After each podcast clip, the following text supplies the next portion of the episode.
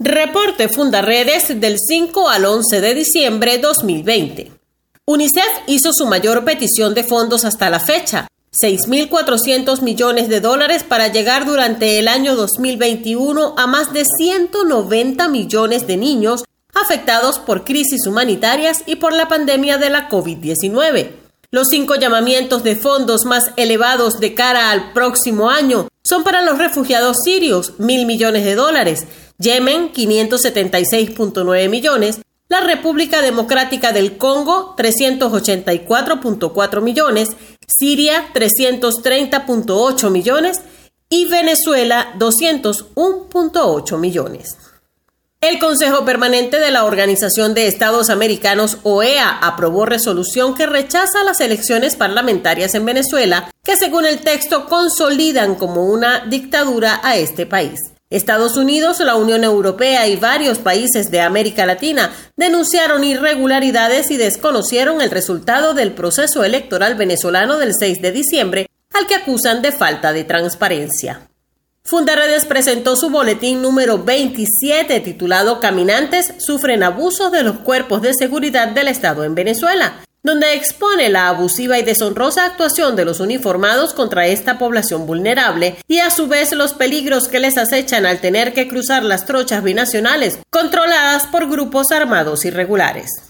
Fundaredes documenta a diario las vulneraciones de derechos humanos que ocurren en Venezuela durante la pandemia por la COVID-19. En medio de este escenario, una ola de secuestros se registra en el país convirtiéndose en un negocio para militares, policías y delincuentes. Tras el fin del encierro impuesto por el coronavirus, los casos de secuestro se han multiplicado y se evidencia la participación cada vez más alarmante de los propios policías como autores de varios tipos de delitos. Fundaredes presentó el balance del instrumento Curva de la Violencia correspondiente al mes de noviembre, en el que destaca el repunte histórico de los femicidios y los infanticidios que empiezan a convertirse en fenómenos crecientes en el país, donde en lo corrido del año 2020 se han registrado más de 30 infanticidios en los estados fronterizos de Venezuela y otros 72 feminicidios. Los datos presentados por la organización también apuntan un incremento de 1.800% en las desapariciones en noviembre de 2020 con relación al mismo periodo del año anterior. Las estadísticas abarcan los estados Táchira, Bolívar, Zulia, Apure, Amazonas y Falcón.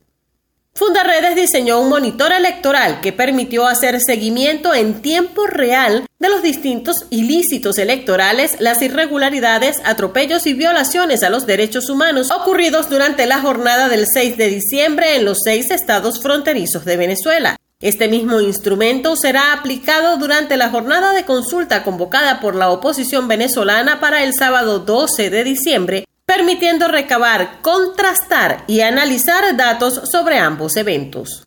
En Zulia, varias personas fueron apresadas de forma arbitraria por las autoridades mientras repartían panfletos animando a participar en la consulta organizada por la oposición venezolana. La Fiscalía 46 de la entidad los acusó de haber cometido los delitos de asociación para delinquir, traición a la patria e incitación al odio.